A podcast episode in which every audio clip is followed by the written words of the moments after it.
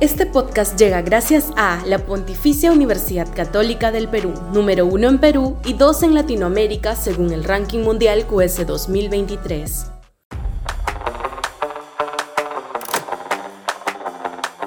Boric, un fracaso más de la izquierda. Sudaca, Perú.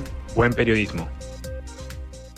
Las elecciones constituyentes de ayer en Chile, que han arrojado un triunfo contundente de la derecha, más del 35% del Partido Republicano y más del 20% para la derecha tradicional, la izquierda apenas 28% aproximadamente, han supuesto un fracaso político rotundo de la izquierda chilena que se encumbró luego de las violentas protestas sociales y en la cúspide de esa vorágine colocó a Gabriel Boric en la presidencia de la República Sureña. Ya el hartazgo político chileno respecto de la izquierda se había manifestado con el rechazo al proyecto de nueva constitución aprobado por una asamblea constituyente izquierdista y fue el anticipo de lo que ayer ha sido consagrado. Boric va a tener que promulgar una nueva constitución derechista. Ojalá ese proceso social e ideológico chileno se replique en el Perú y la población se dé cuenta de los desvaríos políticos, económicos y sociales de la izquierda y aquellos que aún respaldan al gobierno corrupto y golpista de Pedro Castillo o quienes claman por una nueva constitución decanten sus posturas y terminen por ponderar los beneficios indudables que le ha traído al país la Constitución de 1993 y la gobernanza de derechas. Aunque la medianía de los gobiernos de la transición post-Fujimori haya echado sombras de duda sobre la importancia del modelo económico.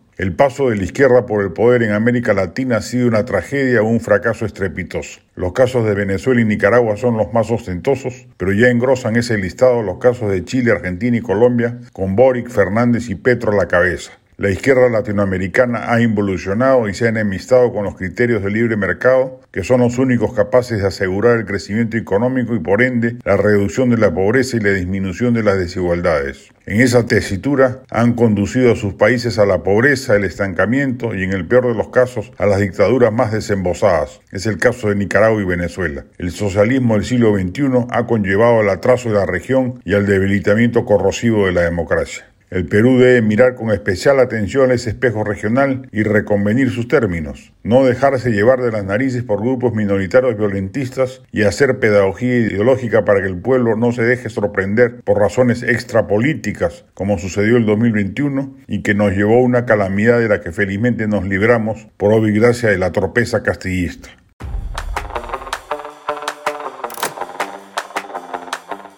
Este podcast llegó gracias a AFE, operador logístico líder en el mercado peruano que brinda servicios de almacenaje, transporte de carga, courier y cómics. Los puedes ubicar en www.afe.pe. Este podcast llega gracias a la Pontificia Universidad Católica del Perú, número uno en Perú y dos en Latinoamérica según el ranking mundial QS 2023.